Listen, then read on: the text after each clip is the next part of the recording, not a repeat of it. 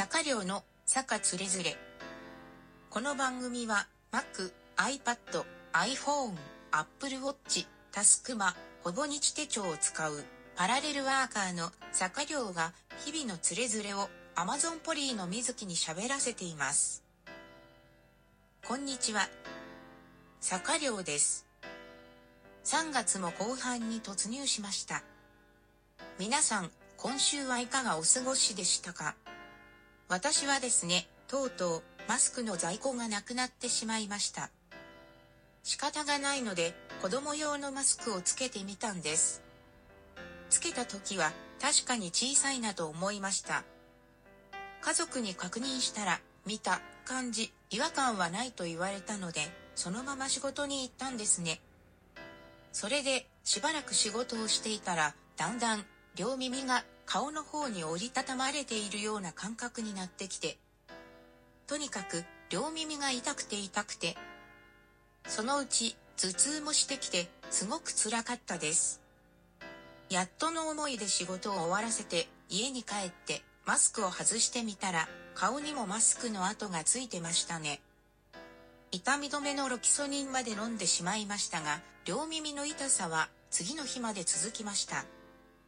で、子供用のマスクを使うのは諦めて、布マスクを使い始めたんですが、使い捨てマスクよりも息苦しくないので、通気性が良いということですよね。つまり、やっぱり、使い捨てマスクよりも、色々通してしまうということだよなぁと思いました。そうしたら、昨日だったかな？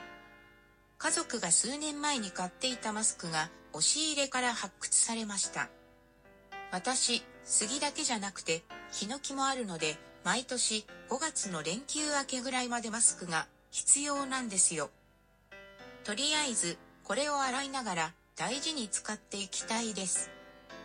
なんかね、政府がお金を給付するとかいう話が出てますけど、お金をもらってもマスクが買える保証がないので、マスクを現物支給してほしいです。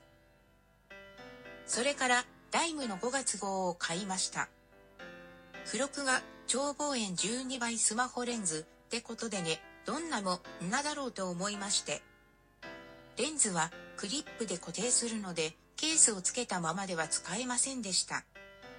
私は手帳型の厚めのケースなので、薄いケースを使っている場合は、そのままでも大丈夫かもしれません。レンズが結構長くて、私の iPhone SE にはちょっとアンバランスですね。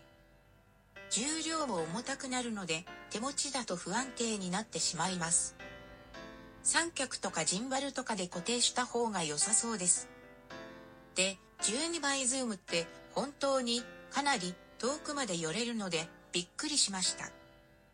肉眼では見えないところまで映せるんですね。映ったらいけないものが撮れてしまったらどうしよう。とドキドキしちゃいましたよ。レンズを回すことでピントを合わせることはできますが、倍率を変えることはできないので、12倍以外では撮れないです。普段、ズームで撮ることがないので、何を撮るか悩ましいところです。あと、アップルに翻弄されました。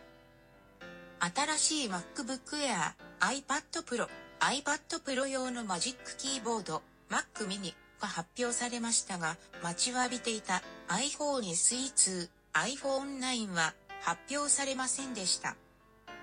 夜中の2時まで起きて待っていたんですけどね。がっかりです。3月25日に iOS13.4 が出るらしいので、その時に合わせて発表されるのか、6月頃に iPhone9 プラスと同時に発表されるのか、そもそも出ないのか。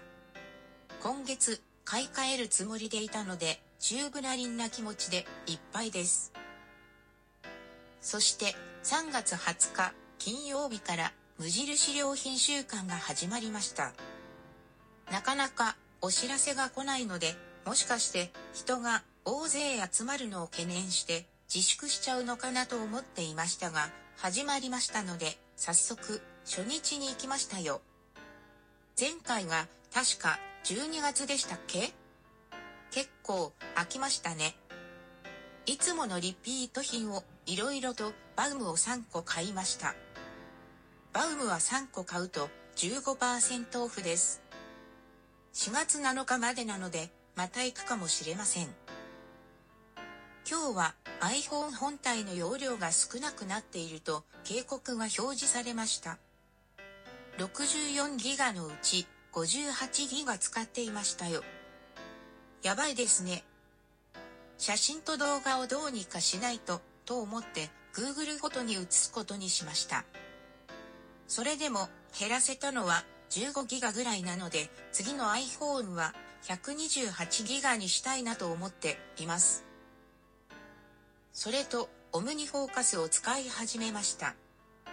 正確に言うと、試しているだけです。毎日のルーティン、行動リストみたいなものはタスクマがあるんですが、急に発生したタスクや、急に思いついたけど、いつやるか決めていないタスクなど、いわゆるイレギュラーなものを、今は Apple 標準のリマインダーアプリで管理しているんですね。でも、物足りない部分があるので、いろいろ試してみようと思っています。というわけで、今週を振り返ってみました。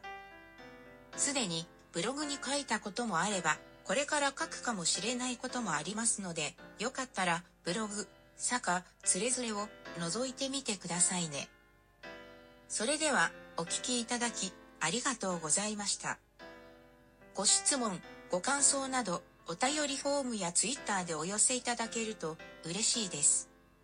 また次回お耳にかかりましょう。